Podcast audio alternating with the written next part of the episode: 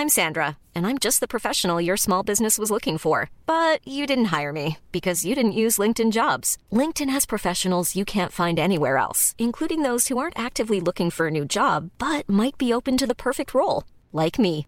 In a given month, over 70% of LinkedIn users don't visit other leading job sites. So if you're not looking on LinkedIn, you'll miss out on great candidates like Sandra. Start hiring professionals like a professional. Post your free job on linkedin.com/people today. Heraldo Podcast, un lugar para tus oídos. Estas son las breves del coronavirus, la información más relevante sobre el COVID-19 por el Heraldo de México.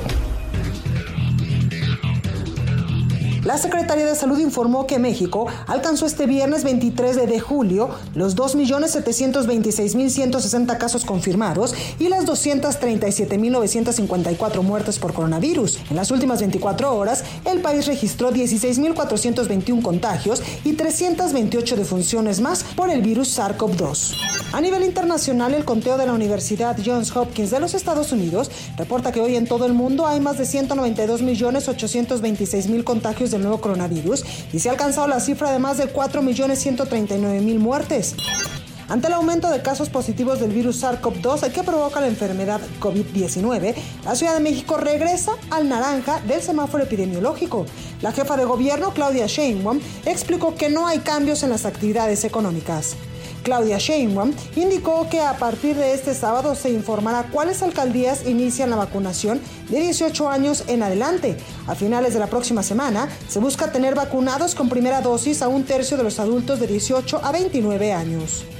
Tras darse a conocer el cambio de color del semáforo epidemiológico en la Ciudad de México, la directiva de Pumas anunció que el partido ante Atlas de la jornada 1 del torneo Grita México Apertura 2021 de la Liga MX, a realizarse este domingo, se llevará a cabo a puerta cerrada.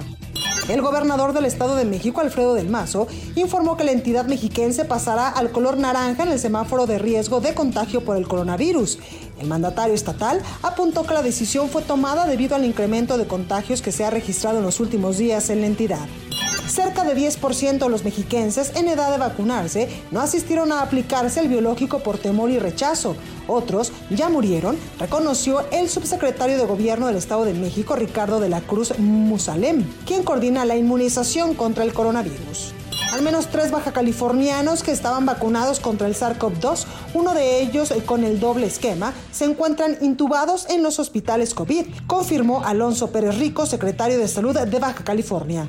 La Agencia Europea de Medicamentos aprobó el viernes la utilización de la vacuna anticovid moderna para los jóvenes de entre 12 y 17 años, el segundo fármaco autorizado para los adolescentes en los 27 países de la Unión Europea. Esta vacuna se administra a los adolescentes con el mismo protocolo que a los mayores de 18 años, dos dosis en el músculo de la parte superior del brazo, con cuatro semanas de intervalo.